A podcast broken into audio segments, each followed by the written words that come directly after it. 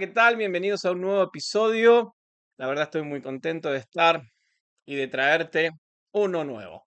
Eh, gracias por escucharme, gracias por mirarme a través de YouTube. Hola a los que me miran por YouTube y hola a los que me escuchan por todas las plataformas digitales que sale este episodio, Spotify, iTunes Music, Amazon Music y bueno, y otras más que hay. Así que gracias por, por, por poner me gusta, gracias por comentar, gracias por pedir salmos que les gustan a ustedes y bueno, me han pedido a través de esta serie de los salmos que vamos a seguir y que voy a seguir, mejor dicho. No sé cuánto tiempo más, pero voy a seguir un poco más. Así que si tenés un salmo preferido, un salmo que te guste, comentá ahí abajo y, vamos a estar, y voy a estar hablando de, de este salmo.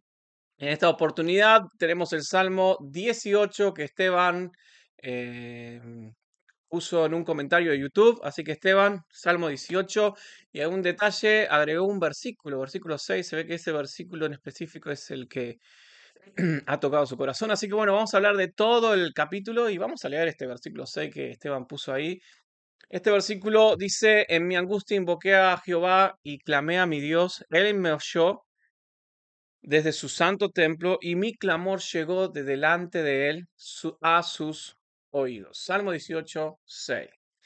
Un salmo de 50 versículos, así que vamos a ir rápido a este contenido fuerte que tiene este salmo, que la verdad nos va a desafiar, a entusiasmar, a abrir nuestra mente, a, descansar, a aprender a descansar en Dios. Y bueno, Dios nos va a hablar. Así que relájate en el lugar donde estás eh, si es que me estás mirando por YouTube o escuchando, o pusiste YouTube y me estás escuchando, relájate ahí y vamos a hablar, y voy a hablarte del Salmo 18. Es un salmo de súplica individual, ¿sí? Y acción de gracias por la liberación. Este salmo lo escribió David, ¿no? Em, también se puede clasificar como un himno de alabanza, como un salmo real, porque, como les dije, lo escribió el rey David.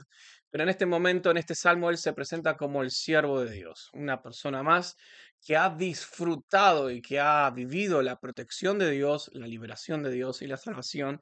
Y este salmo específicamente es para eso, es para agradecer a Dios por darle la victoria en todas sus luchas, en todas sus pruebas. Me imagino el salmista escribiendo, ¿no? Este salmo, cantando este salmo, hablando en voz alta este salmo, pensando eh, y teniendo en mente cada batalla y cada victoria específica, ¿no? Si no conoces mucho la, historia y la vida de David, tenemos, te desafío a que la leas, así que puedas leer primera Samuel, segunda de Samuel, algunos capítulos de los reyes y puedas ver un poco en contexto y la vida de David de cómo Dios lo fue guardando, cuidando, liberando, y él fue alcanzando eh, metas y, y, todas las cosas que Dios tenía para él. Así que creo que él tenía todas esas cosas en su cabeza. Y por todas las veces que Dios lo salvó de las pruebas, de los peligros, eh, y bueno, tenemos esta gran riqueza eh, de literatura, ¿no? Donde él pone como eh, metáforas de imágenes de terremotos y tormentas y batallas para hablar de ese proceso de cómo Dios lo fue liberando de estas cosas. Es interesante que este salmo se encuentra, y lo podemos ver, exceptuando las primeras líneas, eh, en Segunda de Samuel capítulo 22. Sí, anda Segunda Samuel 22, y te vas a dar cuenta que está este salmo ahí con algunas pequeñas variantes. ¿Cuál es el original? Posiblemente los dos dependan de una forma oral que circulaba, en 2 Samuel 22 seguramente es el más antiguo. No se puede explicar por la revisión de los eh, salmos en su uso continuo en el culto eh, de Israel. En fin, David, un siervo de Jehová, él escribe este salmo de su autoría y escribe cómo Dios lo ha librado, así como cada uno de nosotros. Cada uno de nosotros vivimos en este planeta donde nuestra pelea no es contra carne ni sangre, sino contra huestes, principados, autoridad y etcétera, etcétera. Donde obviamente que el enemigo desde nuestras almas va a querer que tropecemos, va a querer que, erremos al blanco y también está, está nuestra carne que, que ataca nuestro espíritu y estamos en una, como una, en una batalla ¿no? Nos encontramos. Y, este es el lenguaje del Salmo, ¿no? Se presta para su oración y alabanza esto de, de- la batalla espiritual que David vivió. Y David lo entendía así, porque era consciente que los enemigos que David enfrentaba eran enemigos de Dios y representaban poderes malignos. Podemos tomarlo y siguiendo este uso, el, mismo que utilizó Jesús y Pablo, ¿no? Cuando hablaba de la armadura eh, eh, eh, de, la fe, cuando hablaba de- de que nuestra pelea es contra, no es contra carne ni sangre, sino contra huestes y principados. Entonces, tomamos este salmo de este- en ese sentido.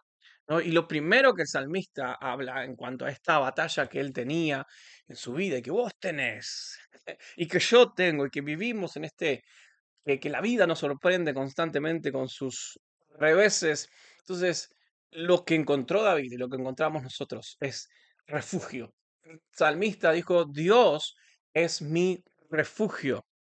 Y empieza diciendo, te amo, oh Jehová. Y esta palabra te amo no es una palabra común para hablar, o perdón, para amar, no es una palabra suelta, sino que en, yendo la etimología de la misma, eh, conlleva el sentido de amar con ternura o afecto. O sea, cuando el salmista dice, te amo, Jehová, realmente su corazón ardía por Dios, realmente había un gran afecto hacia Dios y el salmista no, no, no ora en un tono egoísta, sino que empiezan pensando en Dios y no en sí mismo, como cuando amas a alguien, cuando amas a alguien, no pensás en vos mismo, pensás en la otra persona, sea tu esposa, tu esposa, cuando uno ama a otra persona, siempre va a pensar po- por esa persona primero y después uno.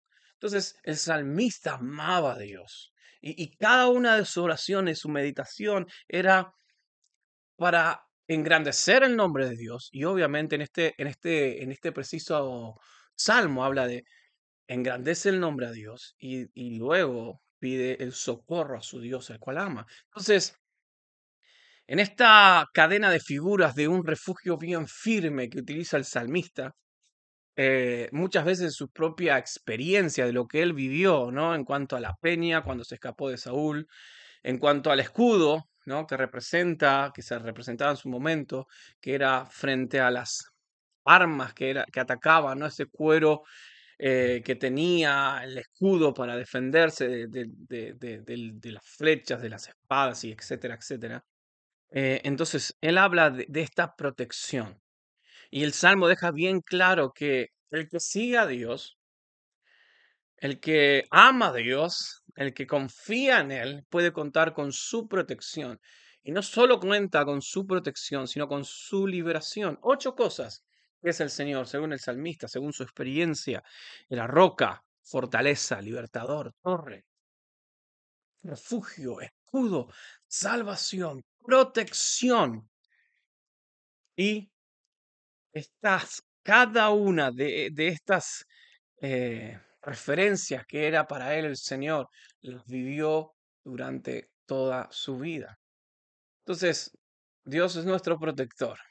Él está ahí para protegernos y para librarnos. El salmista continúa alabando a Dios y escribiendo este salmo y, y- y algo interesante es en el versículo 3 en adelante, donde él habla del clamor en la crisis.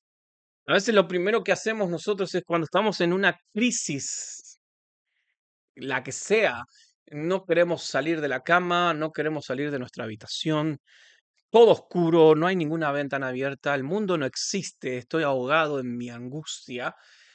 Entonces, la actitud del salmista en su momento de crisis, y vaya que la ha tenido, si, vas a la historia de David te vas a dar cuenta de sus crisis, que era, era más creo que, que, que, cualquier crisis, bueno, cada uno, la crisis de cada uno es importante, pero lo que voy es que David sufrió y vivió unas crisis importantes.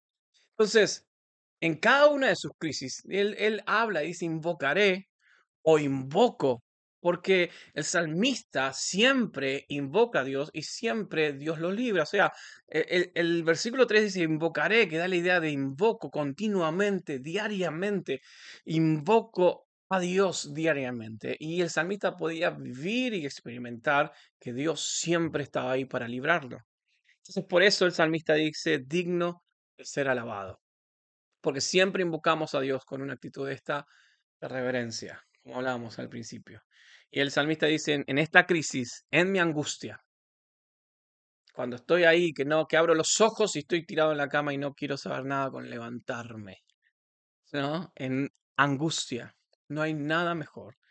No hay un remedio mejor que clamar a Dios. En medio de tu angustia. Y acá hace énfasis cuando habla de esta palabra de invocar o clamar a Dios. No hace un énfasis específico en esto de llamar a Dios. Y está en un verbo imperfecto en el cual habla de que el salmista lo practicaba diariamente, era una acción acostumbrada. Continuamente el salmista cuando se encontraba en crisis y en angustia, clamaba a Dios. Estás seguro de que cuando él clamaba a Dios, Dios oye, porque el templo, su templo está aquí. Entonces, nuestra seguridad es que en tu clamor, en la angustia, vos sabes que Dios te va a escuchar vos sabes que Dios te va a oír. No clamás en vano, no pedís ayuda en vano, porque cuando yo clamo, Dios oye. Entonces, en la angustia, ¿qué es lo primero que haces? No sé hoy cómo estás. Si estás pasando por una crisis, en esta crisis te, te desafío a que clames a Dios y vas a ver la liberación, no sencilla, sino una liberación con poder del versículo 7 al 19, en esta sección, el salmista usa figuras como de la naturaleza. ¿Para qué usa esta figura de la naturaleza? Usa esta figura de la naturaleza para mostrar el poder de Dios, para rescatarlo a él de sus varias crisis. O sea, él utiliza ejemplos o metáforas grandes para que nosotros podamos observar y ver que cuando Dios rescata, lo hace con poder, lo hace milagrosamente. El salmista puede tener en mente ocasiones cuando Dios usó tormentas o Dios usó terremotos para liberarlos, pero usa las figuras acá en, en forma general para mostrar la intervención poderosa de Dios en los asuntos de esta vida. O sea, en esta línea de tiempo, Dios irrumpe con poder. ¿Para qué? Para librarte. Dios irrumpe con poder. ¿Para qué? Para responder a tu clamor. Y esto es lo que quiere mostrar el salmista. En el versículo 7 a 19, cuando lo leas o lo escuches ahora, te vas a dar cuenta que el salmista utiliza todas estas metáforas, pero grandes para podamos ver la magnitud del poder de Dios. Y, y Dios cuando quiere orar, Dios cuando responde a tu clamor, lo hace de forma milagrosa. Porque cuando el salmista era abandonado por todos, Dios se inclinó, Dios extendió su mano para salvarnos. Dios envió, Dios me tomó y dice, Dios me libró. Entonces, Dios viene a librarte. Y no pienses cómo lo hará, de dónde vendrá, porque es lo primero que pensamos, pero lo importante es cuando Dios irrumpe en tu vida. No te queda más nada que hacer que solo darle gloria y sirve para testimonio de lo que te rodean, porque Dios es sobrenatural. Y eso es lo que quería mostrar el salmista, porque cuando Dios respondió a mi clamor, porque cuando Dios vino a librarme, lo hizo de una manera gigante, lo hizo de una manera explosiva. Y así Dios hace con cada uno de nosotros milagros, milagros en cada uno de nosotros. Y Dios puede hacer un milagro ahora en tu crisis. Pero clama a Él. Dios manifestó todo este poder con un propósito. ¿Para qué? Para rescatar al salmista de su crisis. Dios ha hecho todo, todo lo que manifiesta su poder. ¿Para qué? Para rescatarte. Él envió a su Hijo. Dios ha, el poder ilimitado de Dios se manifiesta en cada uno de nosotros, en cada uno de aquel que confíe en Él. Ese poder ilimitado, Dios, se manifiesta en tu vida. Si vos confías en Dios y en tu angustia clamas a Dios, vas a conocer el poder ilimitado de Dios. Entonces, acá el salmista reconoce que era obra de Dios. Esto fue de Dios. Asimismo, en la batalla contra el mal, contra sus enemigos espirituales, que obviamente era más fuerte. Recordemos David y Goliat, ¿no? ¿Quién era más fuerte? Y ahí nos damos cuenta que la victoria en la crisis no depende de cuán capacitado estés teológicamente, cuánto esto que tengas, o no depende de tu poder, sino depende del poder de Dios. Cómo Dios se manifiesta con su poder ilimitado. Y después el versículo 19 dice, me sacó a un lugar espacioso. Decir, quiero, quiero ir al, cuando vas al mar, que es bien espacioso, cuando vas al campo, que es bien espacioso, es, te sentís como que las energías se recargan. No solo lo liberó, sino que lo puso en un lugar bueno. Y el salmista dice, Dios lo hizo porque se agradó de mí. ¿Por qué? Porque Dios se goza en ayudarnos. Quiere que cada uno de nosotros estemos conscientes de su amor personal y valga la redundancia, personalizado en Él. O sea, Dios se goza, Dios se alegra en ayudarte. Solo tenés que clamar a Él. Y Dios siempre te va a llevar a un lugar mejor. Dios nunca te va a sacar de un lugar malo, a ponerte un lugar malo. Dios te saca a un lugar espacioso. Y entrando en la recta final de este gran salmo y precioso salmo, nos habla el versículo 20 al 29 de integridad, y humildad. El salmista dice, conforme a mi justicia. Y no, está, no se está jactando de su gran fe o fidelidad, sino que realmente él en este versículo 20 eh, indica que toma en serio la limpieza de la vida, la ética revelada por Dios en aquel tiempo, como Pablo dijo en su momento, buena conciencia. O sea, el salmista está muy consciente del pacto entre Dios y su pueblo. Y él está afirmando su fe en la fidelidad de Dios al pacto. Él firma su fe. Él, él en estos versículos dice, mi fe está puesta, está puesta en tu fidelidad, en la fidelidad de Dios al pacto. Y es veces muy lamentable cuando uno tiene que todas estas pruebas y luchas porque, no sé, porque actuó por su propio poder e interés y no en obediencia a Dios, ¿no? A veces, ay, tengo tantas pruebas porque la verdad que hice, que, que hice las cosas en mi vida no como Dios quería. Y, y a veces no es ese el pensamiento, a veces hacemos siempre hacemos todas las cosas como Dios quiere y va a haber pruebas, porque la prueba y la lucha están en esta vida. ¿No? Vivimos, Dios nos guía.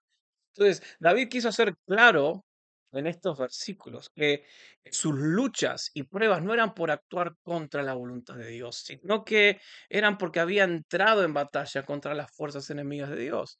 Porque somos luz y la luz y las tinieblas no se llevan, entonces siempre va a haber circunstancias y pruebas. Este es un, un, punto útil eh, para recordar, para que no pensemos que estar exentos de problemas cuando seguimos el llamado de Dios, sino más bien que debemos prepararnos para una condición de guerra, debemos estar siempre atentos. O sea, las pruebas no vienen porque, bueno, hago todo como Dios quiere y voy a estar joya. No, las pruebas van a seguir estando, pero tengo aquel que venció la muerte, ¿no? Tengo a Dios mismo que me libra del mal, que me rescata de la angustia, que me impulsa a avanzar. Entonces, había integridad en la vida de David. El salmista hace claro que es por la misericordia y la obra de Dios que él pudo seguir a Dios y vencer la vida.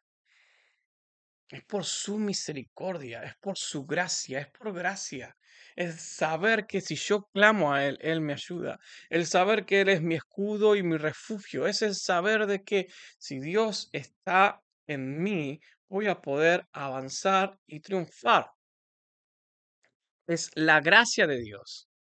Entonces, en, de versículo 30 al 34 y hasta el final, podemos decir, sí, más o menos hasta el final. Eh, él reconoce que tanto su vida de rectitud como sus victorias se deben a la obra de Dios. O sea, él vivía en rectitud por obra de Dios. Él tenía la victoria por obra de Dios. Yo soy santo por Dios. Yo soy santo por Cristo. Yo soy libre del pecado por Cristo y también tengo victoria por Cristo. Es la gracia de Dios. O sea, yo, yo me siento bien, yo estoy bien, yo camino limpio por, por, la, por, la sangre de Cristo, yo tengo victoria frente a una lucha por Cristo. Entonces el salmista reconoció la gracia de Dios. Es importante reconocer que lo que hemos alcanzado, logrado y, la, la plenitud que sentimos es por gracia de Dios. Entonces, perfecto es el camino de Dios. Su camino, su manera de tratar con su pueblo, su manera de actuar, el, el Dios cuyo camino es perfecto, es el que hace perfecto el camino del salmista. Es Dios quien nos hace perfecto. Por eso Dios nunca cambia. Es perfecto. Uno cambia porque somos imperfectos y vamos creciendo a la obra, a la imagen, perdón, de Dios. Entonces el salmista reconoce que es por gracia. Es por gracia que camino en rectitud y es por gracia que tengo victoria. Entonces, no hay roca de defensa y fuerza, solo Dios. Dios da la victoria. Él es el escudo de nuestra salvación. Yo estoy seguro bajo la sangre de Cristo, el cristiano, cada uno, aquel que ha confiado su vida a Dios, que ha creído que Cristo murió, resucitó y vive esta experiencia del Evangelio, nuestra vida está escondida en Él.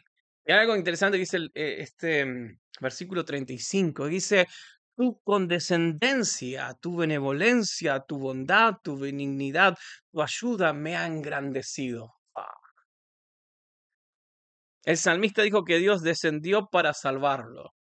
El salmista está maravillado de que el Dios del universo se complaza, se complazca, perdón, en ayudarle a él. Tu condescendencia me ha engrandecido. ¿Por qué soy grande? Por su ayuda, por su favor, su bondad, por su gracia, por su benevolencia, me ha engrandecido. Lo que Jesús hizo nos engrandeció, nos salvó, nos dio la victoria y nos hace victorioso diariamente. Así que este es el poderío de Dios, el que nos ayuda a avanzar. Dios es nuestro refugio, nuestra roca. Te invito a que seas parte de eso y que puedas clamar a Él diariamente. ¿Por qué? Porque Él oye nuestro clamor. Salmo 18. Y, y, y, si tenés la Biblia en el celular o en papel y estás ahí, vamos a leerlo ahora y, y porque es lo, lo, que vas a escuchar ahora y lo que lees en el Salmo 18 es, lo hablamos un poco ahora, pero son tantos versículos que bueno, la idea era resumir un poco. Pero Dios es tu protector, Dios es tu escudo, Dios es tu salvación. Él, por Él es que, que uno se ha engrandecido, ha tenido vida y salvación. Así que vamos a escuchar el Salmo 18 y no te pierdas el próximo episodio. Si te ha gustado, deja tu me gusta, activa la campanita, compartilo. Deja en el comentario, tal vez hay un salmo que, que te atrapa y lo escuchas esto por primera vez. Te invito a que comentes ahí abajo en YouTube o en Spotify eh, tu salmo preferido. Y vamos a estar hablando. Y voy a estar hablando de ese salmo. Mira, Salmo 18. Gracias por estar ahí y nos vemos y nos escuchamos en nuestro próximo episodio.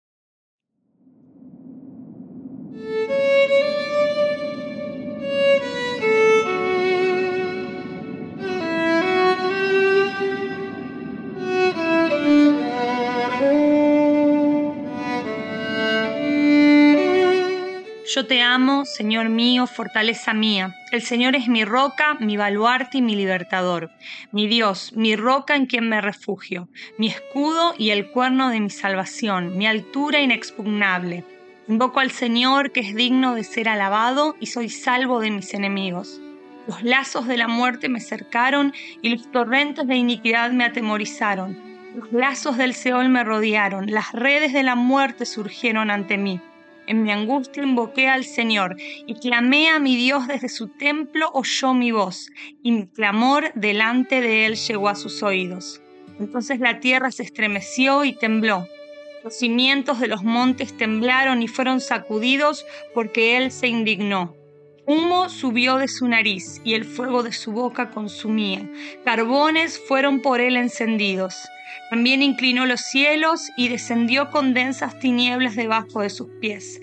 Cabalgó sobre un querubín y voló, y raudo voló sobre las alas del viento.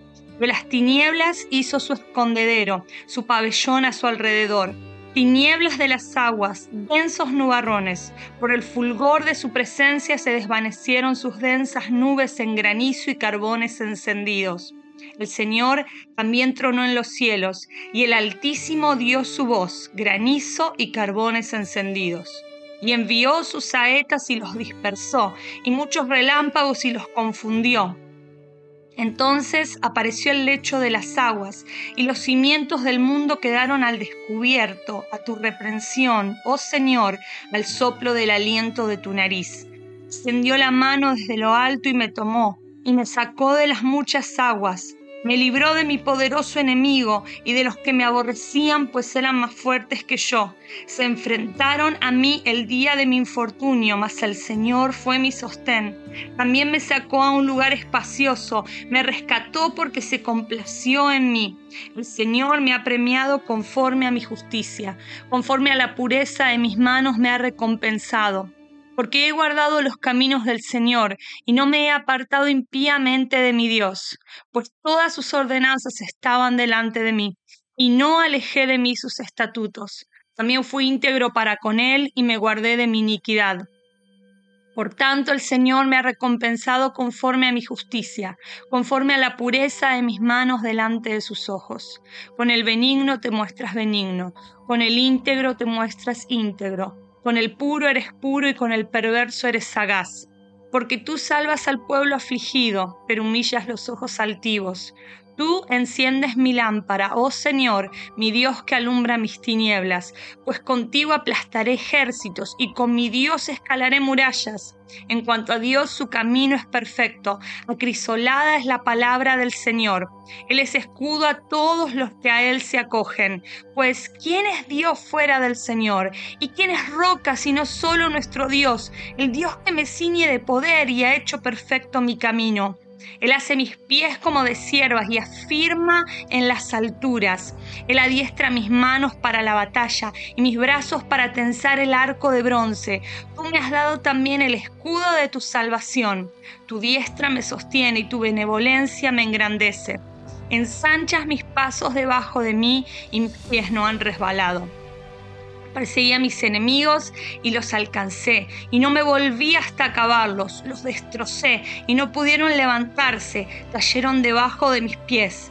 Pues tú me has ceñido con fuerza para la batalla, subyugado debajo de mí a los que contra mí se levantaron. También has hecho que mis enemigos me vuelvan las espaldas y destruí a los que me odiaban.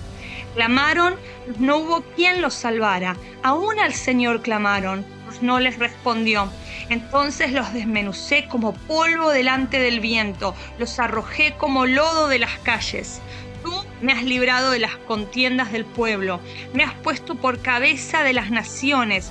Pueblo que yo no conocía me sirve. Al oírme me obedecen, los extranjeros me fingen obediencia. Los extranjeros desfallecen y salen temblando de sus fortalezas. El Señor vive, bendita sea mi roca y ensalzado sea el Dios de mi salvación, el Dios que por mí ejecuta venganza y subyuga pueblos debajo de mí, el que me libra de mis enemigos. Ciertamente tú me exaltas sobre los que se levantan contra mí, me rescatas del hombre violento. Por tanto te alabaré, oh Señor, entre las naciones y cantaré alabanzas a tu nombre. Grandes victorias da él a su rey y muestra misericordia a su ungido, a David y a su descendencia para siempre.